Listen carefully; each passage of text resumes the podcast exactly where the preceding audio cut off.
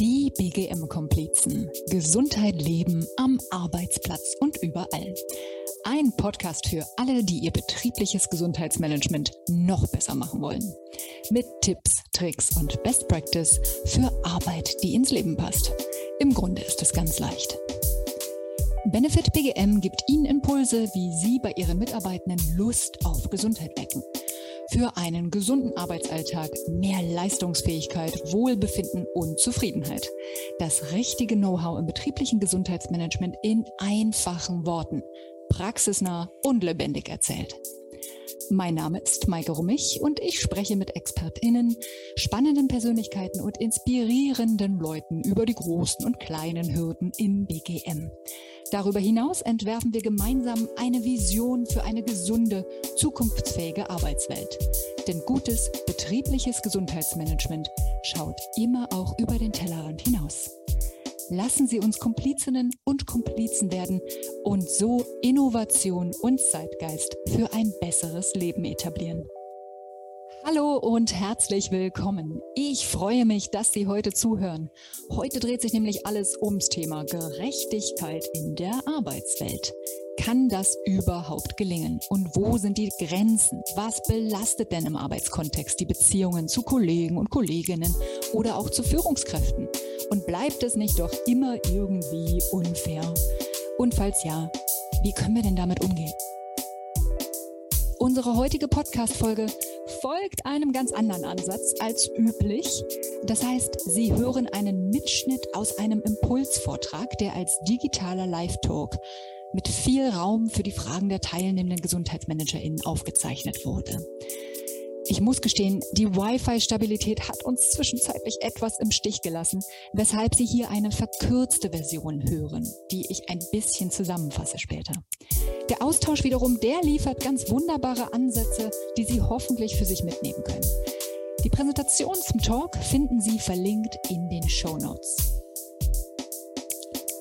Wer sich für solche Expertinnenrunden im 1 zu 1 Echtzeitaustausch interessiert, dem lege ich das Non-Profit-Projekt BGM Campus ans Herz. Dort können Sie sich als Gesundheitsbeauftragte und Gesundheitsinteressierte vernetzen, kostenlos weiterbilden und einfach nur austauschen. Die Mitgliedschaft ist kostenlos und auch komplett werbefrei gilt für ganz Deutschland, Österreich und die Schweiz. Alle Infos dazu finden Sie ebenfalls in den Show Notes. Nun aber zu unserer heutigen Gästin. Professorin Dr. Jutta Rump ist Forscherin der ersten Stunde zu Trends in der Arbeitswelt, etwa zu Demografie, gesellschaftlichem Wertewandel, technologischen Trends, ökonomischen Entwicklungen und, und, und. Sie beschäftigt sich mit den Konsequenzen, die das alles hat für die Bereiche Personalmanagement, Organisationsentwicklung und Führung. Ich muss ja gestehen, dass ich ein bisschen aus dem Häuschen war, dass ich so eine hochkarätige Persönlichkeit als Impulsgeberin vors Mikrofon locken konnte. Denn ganz ehrlich, also wenn Sie sich mal die Mühe machen und online nachschauen, Frau Rumsvita liest sich wirklich wie ein Feuerwerk wissenschaftlich und gesellschaftlich prägender Zeitenwende. Keine Untertreibung, denn bei allen Mandaten auf Bundes- und Landesebene und all den Projekten, die sie betreut, noch dazu als Direktorin am Institut für Beschäftigung und Employability, kurz IBE, bin ich einfach umso dankbarer, dass sie sich die Zeit für uns genommen hat. Damit darf ich Ihnen ein paar Audioausschnitte aufs Ohr zaubern, die Sie hoffentlich so sehr bereichern wie mich als Moderatorin zusammen mit meiner Chefin Babette Helbe-Henschke vor Ort. Ich finde, dass es Frau Rump ganz vortrefflich schafft, Dinge auf den Punkt zu bringen. Es war einfach großes Storytelling mit so einem Wissensschatz und einer mitreißenden Stimmung. Aber ganz ehrlich, hören Sie selbst. Und nochmals Entschuldigung für die geringere Ton- und Klangqualität. Aber bleiben Sie dran, es lohnt sich. Guten Abend, mein Name ist Jutta Rump und ich möchte gerne in den nächsten Minuten mit Ihnen über die Fairness in der Arbeitswelt sprechen. Äh, wir leben in einer Welt, die sich durch große Veränderungen kennzeichnet. Ob das nun die Corona-Krise ist, ob das die Energiekrise ist, ob das die Inflation ist, ob das die Ukraine-Krise ist. Und ich bin ziemlich sicher, dass wir in einem halben Jahr über wieder ein anderes Krisenszenario sprechen. Das heißt, alles ist in Bewegung und das in einer unglaublich großen Geschwindigkeit. Ähm, also Geschwindigkeit nimmt zu, Verdichtung nimmt zu, ähm, äh, Veränderungen als Normalzustand ist ein zentrales Thema. Und wenn das ist, da verändert sich logischerweise nicht nur die Rahmenbedingungen in der Arbeitswelt von heute und von morgen, sondern letztendlich unser ganz privater Kosmos. Alles ist in Bewegung. Und was ist in diesem Zusammenhang fair? Was ist in diesem Zusammenhang gerecht? Ist es die Gerechtigkeit und die Fairness, die wir kennen aus den vielen Jahren der Vergangenheit, als wir uns damit beschäftigt haben? Bitte erinnern Sie sich, wir leben in einer gesellschaftlichen und wirtschaftlichen Struktur der sozialen Marktwirtschaft. Und die soziale Marktwirtschaft verbindet zwei Dinge. Das hat sie übrigens ähm, schon immer getan. Und wenn wir ehrlich gesagt auch einen Ausflug machen in den Sozialismus und in den Kommunismus, ist das auch das verbindende Element beider Gesellschaftssysteme. Es geht immer um Gleichheit und Gerechtigkeit. Es geht immer darum, dass, es den, dass die Schwächeren unterstützt werden und dass die, denen es besser geht, die anderen tatsächlich auch zur Hilfe stehen. Das ist ein sehr zutiefst solidarischer und kollegialer Gedanke. Und das eine ist diese soziale Marktwirtschaft, das ist ein wesentliches Element, ein wesentlicher Wert. Und das andere findet sich ehrlich gesagt natürlich auch in Kommunismus und Sozialismus. Das ist ein verbindendes Element unserer Gesellschaft und auch unserer Historie. Jetzt, wenn sich so viele Dinge verändern, dann ist die ganz spannende Frage, was können wir tun, damit wir diesen kulturellen Wert für uns, für unsere Gesellschaft, aber auch für unsere Wirtschaftsstruktur beibehalten. Und genau das treibt mich. Das treibt mich in diesen Tagen und ich habe Ihnen drei Beispiele mitgebracht aus dem vergleichsweise operativen Arbeitsleben. Und zwar, was ist, wenn es Menschen gibt, die, Wahl, die die Wahlfreiheit haben in Bezug auf Ort und Zeit ihres Arbeitsplatzes. Was ist, wenn wir einen Arbeitsmarkt haben, der durch eine Polarisierung gekennzeichnet ist? Einerseits suchen wir händeringend nach Fachkräften und Nachwuchskräften. Wir rollen den roten Teppich aus und machen uns richtig hübsch als Arbeitgeber. Und auf der anderen Seite in dem gleichen Unternehmen, in dem gleichen Betrieb, in, dem, in der gleichen Institution lassen wir auf der anderen Seite eben Arbeitsplätze durch Technik quasi substituieren. Technik nimmt einen großen Raum an Digitalisierung. Immer dann, wenn Sie Routinetätigkeiten haben, ob das nun manuell oder kognitiver Art und Weise ist, haben Sie die Möglichkeit, den Kollegen Algorithmus, den Kollegen Roboter und die Kollegin künstliche Intelligenz draufzulegen. Heute sitzen da wahrscheinlich noch Menschen, die seit 25 Jahren einen super Job machen. Aber dort, genau dort, finden die Substitutionseffekte statt in Zukunft und auch die Simplifizierungseffekte. Welche Perspektiven geben wir ihnen? Dort wird es zu harten Personalanpassungsmaßnahmen kommen. Das müssen nicht unbedingt Personalanpassungsmaßnahmen sein, das wir entlassen. Bitte verstehen Sie mich nicht falsch. Aber es geht in jedem Falle um Qualifizierung. Es geht um Reskilling, Upskilling und manchmal sogar um Deskilling. Halten Sie das einfach nochmal vor Augen. Auf der einen Seite gehen Sie in diese harten Anpassungsmaßnahmen, auf der anderen Seite rollen Sie den roten Teppich raus und investieren in die Attraktivität als Arbeitgeber. Was ist in einem solchen Zusammenhang gerecht oder fair? Und wenn wir nochmal auf Ort und Zeit da oben zu sprechen kommen, also in unserem ersten Beispiel, da gibt es jetzt mittlerweile eine Gruppe und die ist nicht klein, die hat die Wahlfreiheit. Die kann entscheiden, ob sie heute bei diesem wunderbaren Wetter überhaupt ins Büro kommen wollte oder gleich zu Hause arbeiten. Meistens sogar noch auf der Terrasse oder auf dem Balkon. Das Wetter ist doch fantastisch. Und die andere Gruppe, deren Tätigkeit ist an einem bestimmten Ort zu einer bestimmten Zeit getackert. Die haben diese Wahl nicht. Was ist daran fair? Und wenn wir dann nochmal ein klein wenig nach unten unseren Blick äh, werfen, nämlich die Verfügbarkeit, insbesondere die grenzenlose Verfügbarkeit. Gerade wenn wir in einer Arbeitswelt unterwegs sind, in der so viel passiert, in so kurzer Zeit, um daran teilzuhaben, muss ich doch eigentlich verfügbar sein. Was ist dann mit den Mitarbeitern und Mitarbeiterinnen, die zum Beispiel Familienpflichten haben? Sichtbar übrigens in der Pandemie, gerade in der ersten Phase, als sehr, sehr viele zu Hause mit der Situation des 3Hs konfrontiert waren. Homeoffice, Haushalt und Homeschooling und teilweise wirklich diese Last so erdrückend war, dass man nichts anderes konnte, als die eigene Arbeitszeit zu reduzieren und das irgendwie auf die Reihe zu bekommen. Aber eins wissen wir doch alle gemeinsam in diesem Raum.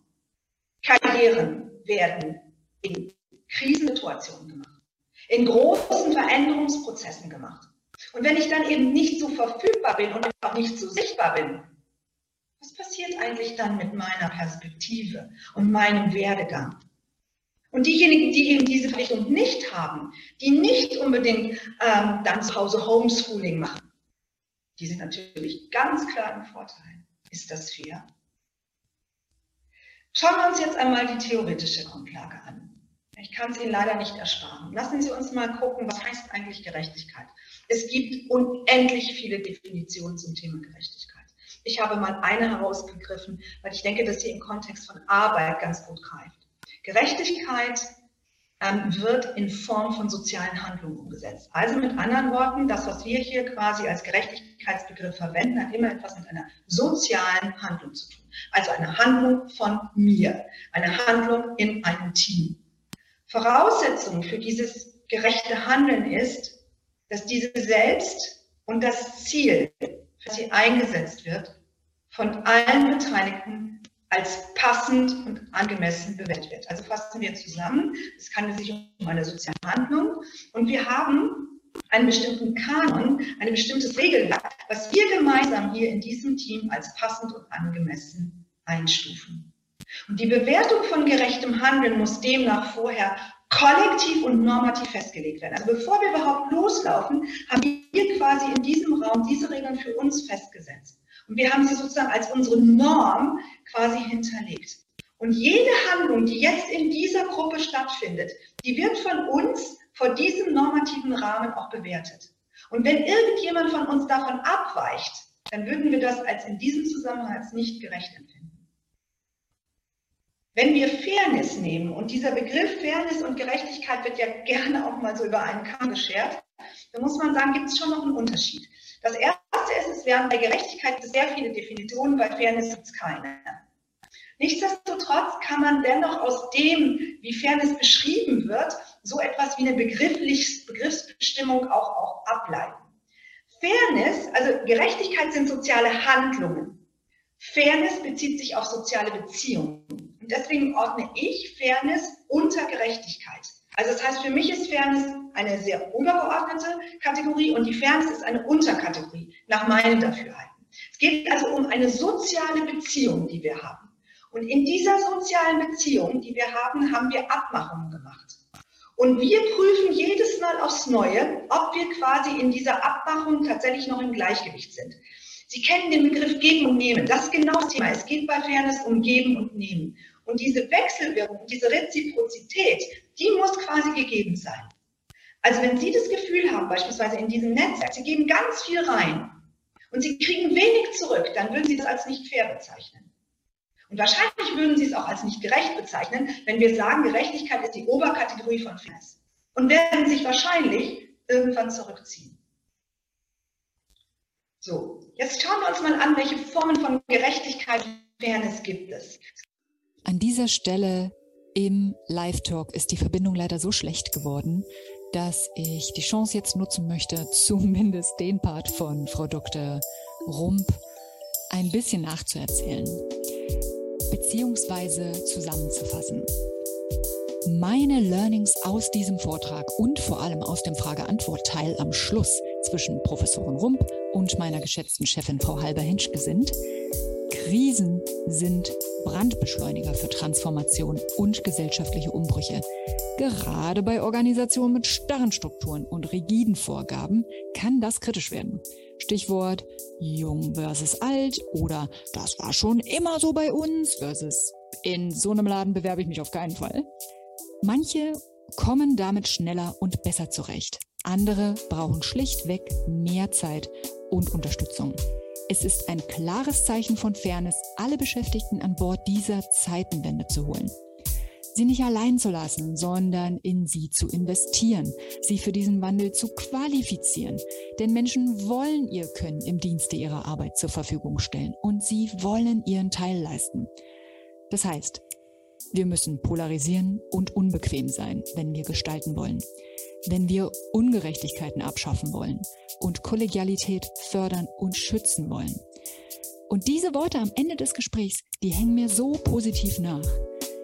Lassen Sie uns unbequem sein. Zeigen Sie Haltung und blicken Sie visionär auf die Arbeitswelt. Sie können all diese Inhalte auch nochmal in dem für Sie zusammengestellten Handout in den Shownotes als Link gratis herunterladen. Uns ging es darum, vor allen Dingen in den Austausch zu kommen. Das heißt, in den folgenden Minuten hören Sie das Gespräch zwischen den Teilnehmenden des Livestreams und Frau Professor Dr. Jutta Rump und meiner Chefin Babette Halbe-Henschke. In diesem Sinne ganz, ganz viel Spaß beim Hören. Und jetzt würde ich mal sagen, Feuer frei. Erstmal vielen Dank, gerne. Liebe Jutta Rump, ähm, danke für die Einladung. Gerne, gerne. Ich weiß, warum ich Ihr Fan bin und ich bin es jetzt noch umso mehr. Ich habe dem nichts hinzuzufügen und ähm, ja, lade euch einfach alle ein, lade Sie ein, Fragen zu stellen an Frau Jutta Rump. Ich habe äh, eine ganz wichtige Frage sofort und zwar, ähm, warum sind Sie kein Fan vom bedingungslosen Grundeinkommen? Ja, das kann ich gerne. Das werde ich ganz häufig gefragt. Jetzt kommt die Theoretikerin in, in mir zum, zum Ausdruck. Ähm, wenn Sie in die Motivationstheorien gehen, ähm, und da finden Sie teilweise auch ähm, die, die, ganz bestimmten Faktoren, die dazu beitragen, dass wir in Motivation kommen, also in Leistungsbereitschaft, dass sich dann im Leistungsverhalten widerspiegelt hat eben viel auch mit Konsequenzerwartungen und Anstrengungserwartungen zu tun. Und äh, wenn wir uns dann diese Formeln anschauen, dann sind die teilweise multiplikativ miteinander verknüpft. Und wenn eine Anstrengungserwartung oder eine Konsequenzerwartung mit Null versieht, dann bedeutet das in dieser Formel, dass am Ende nichts rauskommt. Also rein aus dieser theoretischen Diskussion heraus ähm, ähm, sagt man einfach, das bringt nur bei sehr intrinsisch motivierten Menschen kommt es dann trotzdem zu einer Handlung. Und on the long run sieht man schon auch in vielen ähm, Experimenten und äh, Versuchen, dass wirklich das Leistungsverhalten und die Motivation wirklich abdriftet. Ähm, und aus diesem Grunde, also Sie müssen immer denken, bei einem bedingungslosen Grundeinkommen haben Sie, was das Thema insbesondere Konsequenzerwartungen betrifft, äh, durchaus an der einen oder anderen Stelle eine Null. Es sei denn, wie gesagt, Sie sind zutiefst intrinsisch motiviert. Ähm, zutiefst ähm, dann würde das aufgehen. Und aus diesem Grunde sage ich flächendeckend, flächendeckend bin ich da sehr zögerlich. Und aus diesem Grunde neige ich dazu, das immer mit etwas zu verknüpfen. Also man könnte zum Beispiel ein solidarisches Grundeinkommen machen, man könnte ein Qualifizierungsgrundeinkommen machen. Da bin ich sofort dabei, aber beim bedingungslosen ähm, persönlich tue ich mich schwer. Danke, Bea, für deine Frage. Gibt es andere Fragen? Mich würde einfach interessieren, was schwirrt Ihnen im Kopf herum? Für mich? Als Sie das gehört haben. Ja, für mich, ich habe gleich äh, ja, unmittelbar wieder an die Führungskräfte gedacht als Dreh- und Angelpunkt, ne? Ähm, dass die ähm, den individuellen Mitarbeiter sehen und da Unterstützung brauchen, um das auch leben zu können. Und, und nicht nur Unterstützung, um das leben zu können, sondern äh, im ersten Schritt, um das äh, zu erkennen, also das ähm, dass sie sehen dürfen. So. Mhm. Ja, also Sie, Sie würden schon sagen, dass die Führungskräfte hier eine ganz wichtige Rolle spielen, ähm, aus dieser theoretischen Diskussion um Fairness herauszukommen und in die praktische Umsetzung zu kommen. Das ist eine zutiefste Führungsaufgabe. Ja, auf jeden Fall. Die sind ja äh, ja, genau am Mitarbeitenden dran. Ja. ja. Also das ist für mich äh, der äh, Dreh- und Angelpunkt, ja, den ich da sehe. Ich wollte bloß gerade sagen, da ist bei uns, glaube ich, wenig Spielraum äh, von wegen der Fairness, weil bei uns diese starren äh, vorgegebenen Strukturen einfach da sind, die für Fairness nicht viel Spielraum lassen. Ich glaube, das ist unser größtes Problem. Würde ich jetzt mal sagen, da muss einfach eine neue, eine neue Ordnung rein, sozusagen. Okay. Sowas wie Organisationskultur dann. Da würde ich mich ja jetzt mal ganz frech trauen äh, zu sagen, ähm, seid ihr nicht, sind wir nicht alle als Komplizinnen, wie ich das so gerne nenne, diejenigen, die dafür sorgen, dass die Strukturen sich verändern? Also wenn wir einen anderen Blick auf Fairness gewinnen, wenn wir uns trauen, soziale Gerechtigkeit und Leistungsgerechtigkeit äh, gemeinsam in den Blick zu nehmen und wenn wir auf die Möglichkeiten und Chancen schauen, die uns diese neuen Arbeitswelten liefern, dann könnten wir doch als Entwicklerin in der Organisation und Personalpolitik, als Gesundheitsmanagerin und Manager diejenigen sein, die diese neuen Strukturen schaffen. Also das, und dafür kennt ihr mich und ich traue es mich auch jetzt zu sagen, Das ist ja immer die große Aufgabe, wenn wir spannende Handlungsfelder entdecken und wenn wir Ideen haben, wie wir Welt, Arbeitswelt verbessern, dann dürfen wir uns doch nicht daran orientieren, was die Strukturen uns vorgeben, sondern müssen uns doch trauen, ein Teil der Veränderung zu sein. Oder wer? Das machst du doch, ich kenne dich ja. Ja, ich bin da gerade schon wieder ganz vorne dabei. Du kennst mich. Ich kann ja den Mund nicht halten. Aber ähm, man kann immer wieder darauf aufmerksam machen. Mache ich auch äh, täglich tatsächlich. Ähm, und trotzdem, ähm, auch wenn wir es wissen und merken und dafür kämpfen und da sind, jeden Tag und immer wieder, braucht es seine Zeit, weil diese ganzen alten Strukturen, ähm, die ja sogar gesetzlich vorgeschrieben sind, weißt du, die sind bei uns einfach unfassbar schwer zu knacken und damit kriegst du, der Prozess ist in Gange, da hast du recht, wir sind da, wir sind dabei, wir sind dran, aber es dauert, bis wir dahin kommen irgendwann mal. Ja, ich denke, dass die Gesundheitsmanager äh, gute Aufklärungsarbeit leisten können, indem sie die Führungskräfte im besten Sinne verführen und sagen, ne, was, was ist wichtig, aber die Strukturen ändern. Da würde ich die, die Gesundheitsmanager denen gerne die Last von den Schultern nehmen, weil das ist dann Aufgabe der, der Unternehmensführung oder der Dienststellenleitung. Äh, genau. Okay, da hast du recht. Aber sind Sie nicht ein Teil der Veränderung? Also sind Sie nicht diejenigen, die Anstöße geben, die ja. Impulse setzen können, die inspirieren, die Informationen liefern, die dazu motivieren und vielleicht ähm, den ein oder anderen Hinweis auf die neuen Möglichkeiten einfach geben. Natürlich, und da bin ich völlig bei dir, sollte die Last nicht auf den Schultern der Gesundheitsmanagerinnen und Managern liegen. Aber, und da bleibe ich dabei, es gehört zu unseren Aufgaben als Gesundheitsmanager und Manager, genau diesen Prozess ja, zu befeuern, in Gang zu setzen und ihn zu unterstützen und zu überlegen, wie können wir Führung gewinnen, wie können wir Leitung gewinnen, wie können wir diesen wichtigen Aspekt der Veränderung der Leistungs- und sozialen Gerechtigkeit auch zum Teil der Arbeitswelt werden lassen und wie können wir diese Themen einbinden. Ich denke, das kann man gemeinsam schaffen. Das ist natürlich niemals die Aufgabe alleinig der Gesundheitsbeauftragten. Klar. Also ich denke schon, dass ähm, ein nicht faires Verhalten und ein ungerechtes Verhalten zur Beeinträchtigung von psychischer Gesundheit kommt. Und damit ist es schon auch ein Thema, das muss man klar sagen. Und ähm, die Frage ist, man könnte umgedreht mal äh, machen, gibt es zum Beispiel ganz bestimmte Indikatoren oder ganz bestimmte Kennzahlen, ähm, die einfach deutlich machen, was es bedeutet, wenn man sich fair verhält, was das mit Gesundheit macht oder umgekehrt, wenn man das nicht tut, was das letztendlich mit Krankheit macht.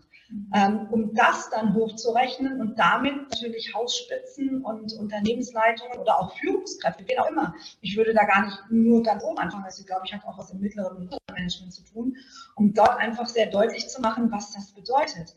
Ich habe vor vielen Jahren mit dem lebensphasenorientierten Personalpolitik angefangen. Und ähm, daraus schöpfe ich jetzt auch zum Beispiel ganz viele Impulse aus diesen Erfahrungen jetzt für dieses Thema der Fairness.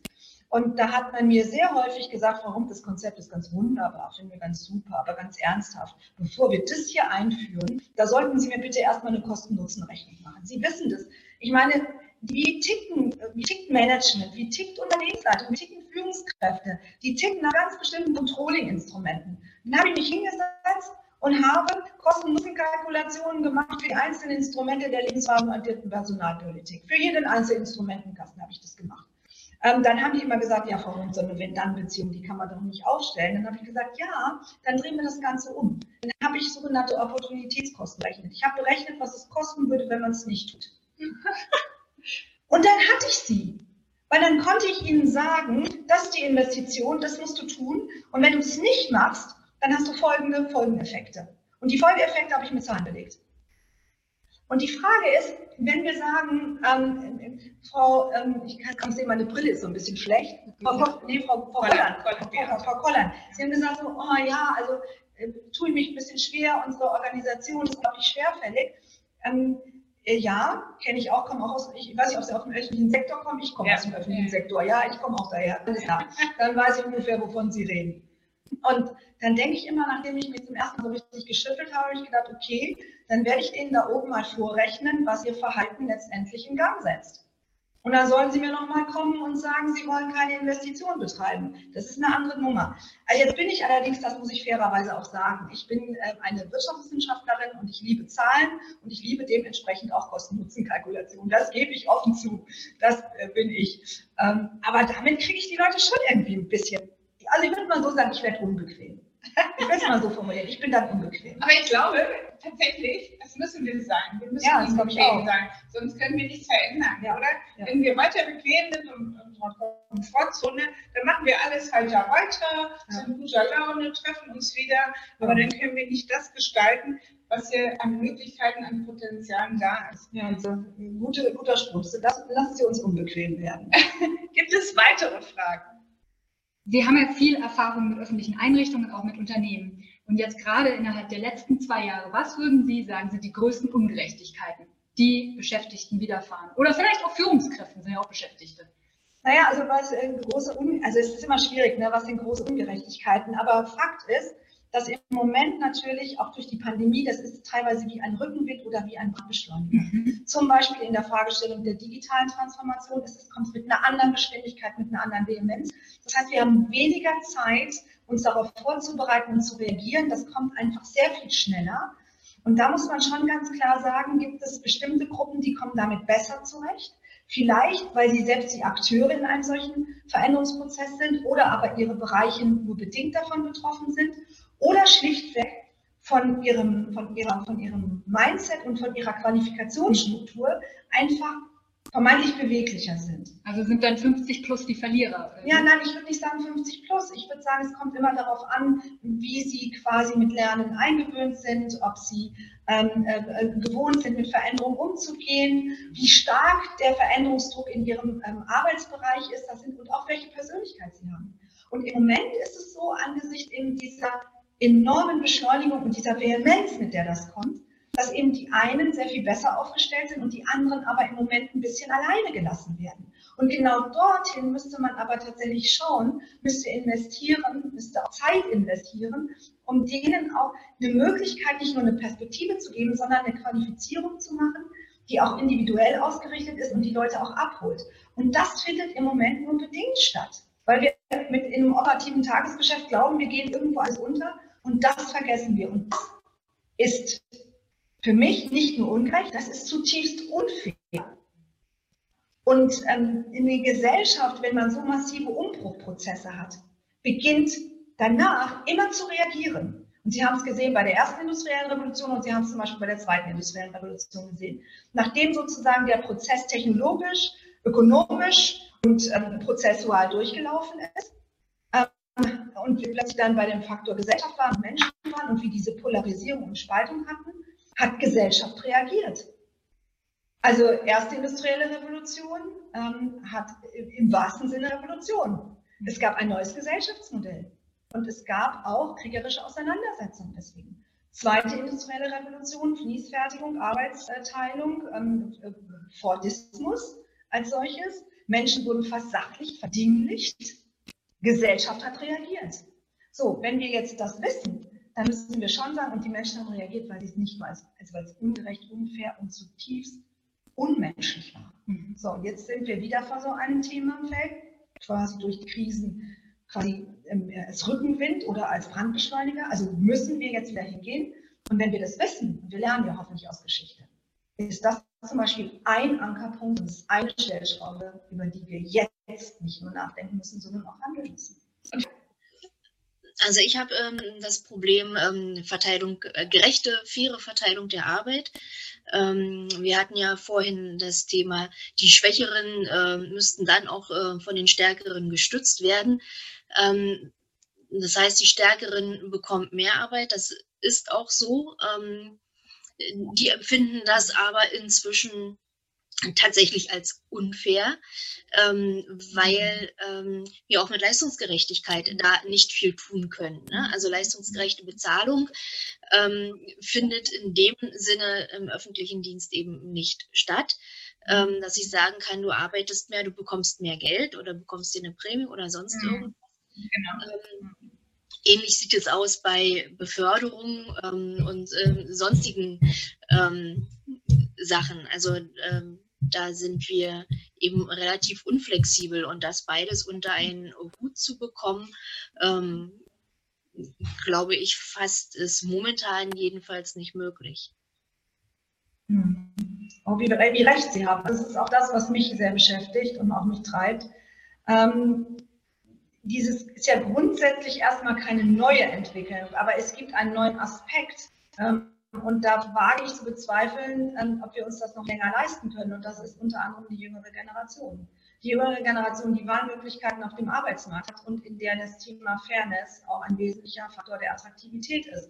Und wenn die dann auf ein System ähm, treffen, was in ihren Strukturen sehr rigide und sehr starr ist, ähm, äh, und äh, haben aber ein anderes Mindset in diesem Zusammenhang, dass sie sagen, naja, ich bin schon bereit, auch Schwächere zu unterstützen, aber ich möchte ehrlich gesagt eine Leistung auch irgendwie schon abgebildet sehen. Ähm, das ist für mich wichtig, das ist für mich schon deswegen wichtig, weil am Ende des Tages ähm, muss ich 50 Lebensarbeitszeitjahre in dieser Arbeitswelt unterwegs sein und ich sollte auch Balance halten. Also es ist für mich ein Thema. Hinzu kommt noch, dass die junge Generation nicht selten aus Einkindfamilien kommt. Da ist sowieso dieses Thema nochmal ganz anders verortet. Ähm, dann werden die sagen, wenn Sie das als Arbeitgeber nicht anbieten, dann gehen Sie irgendwo anders hin. Und wenn, selbst wenn Sie bei Ihnen sich oder sich für Sie entschieden haben, aber dann feststellen innerhalb der darauffolgenden zwei Jahre, das ist doch nicht das, was ich mir vorstelle. Ähm, ich, gebe hier ganz viel Energie rein, ganz viel Kraft rein, ganz viel Zeit rein, aber irgendwie sehe ich das nicht richtig abgebildet, dann werden Sie gehen. Und das wird eine neue Erfahrung sein für den öffentlichen Sektor. Also die Erfahrung machen wir tatsächlich ähm, jetzt schon. Ähm, die Leistungsträger gehen oder versuchen jedenfalls zu gehen. Ähm, und dann bleiben diejenigen, die Unterstützung brauchen, weil sie eben nicht so leistungsfähig sind, übrig. Ne, mit der Folge, genau. ähm, dass immer weniger Leistungsträger ja. immer mehr äh, Unterstützungsbedürftige äh, unterstützen müssen und das dann zu noch mehr gefühlter Ungerechtigkeit führt.